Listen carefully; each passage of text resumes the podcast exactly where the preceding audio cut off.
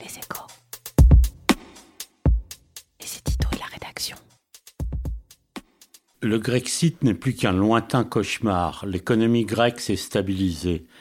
La Grèce réalise même un excédent budgétaire primaire. Et last but not least, après huit années de perfusion financière, le pays est sorti en 2018 de la tutelle du FMI, de la BCE et de Bruxelles. Un accord a même été conclu sur le nom de Macédoine avec l'ancienne République yougoslave. Même contesté, il a été adopté par le Parlement grec. Et pourtant, quatre ans après son arrivée au pouvoir à Athènes, Alexis Tsipras et son parti Syriza, une coalition de la gauche radicale, devraient perdre les élections anticipées de dimanche au profit de Kyriakos Mitsotakis, le leader du parti conservateur Nouvelle Démocratie et héritier d'une dynastie politique.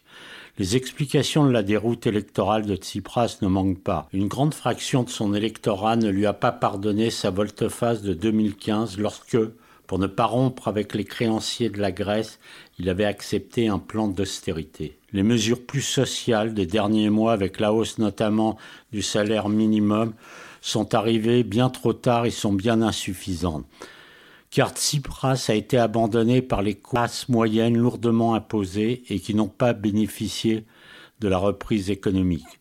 Son rival s'affiche, lui, comme un libéral favorable aux baisses d'impôts et aux réformes de la fonction publique.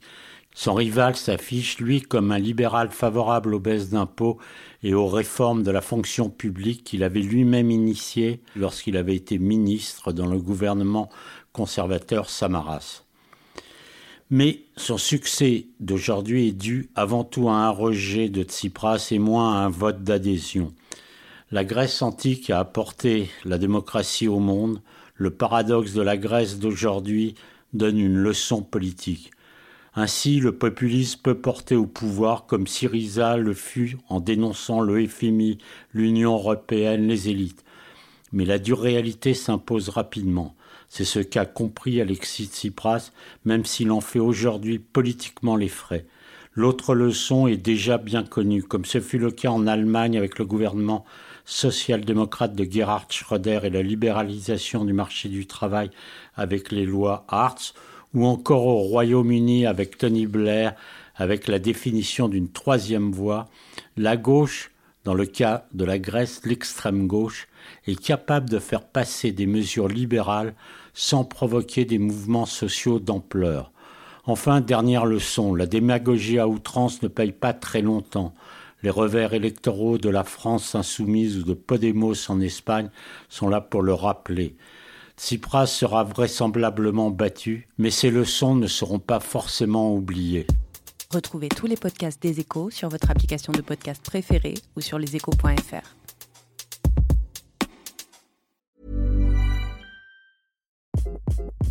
Hi, this is Craig Robinson from Ways to Win, and support for this podcast comes from Invesco QQQ, the official ETF of the NCAA. Invesco QQQ is proud to sponsor this episode and even prouder to provide access to innovation for the last 25 years. Basketball has had innovations over the years too. We're seeing the game played in new ways every day. Learn more at Invesco.com slash QQQ. Let's rethink possibility. Investco Distributors, Inc.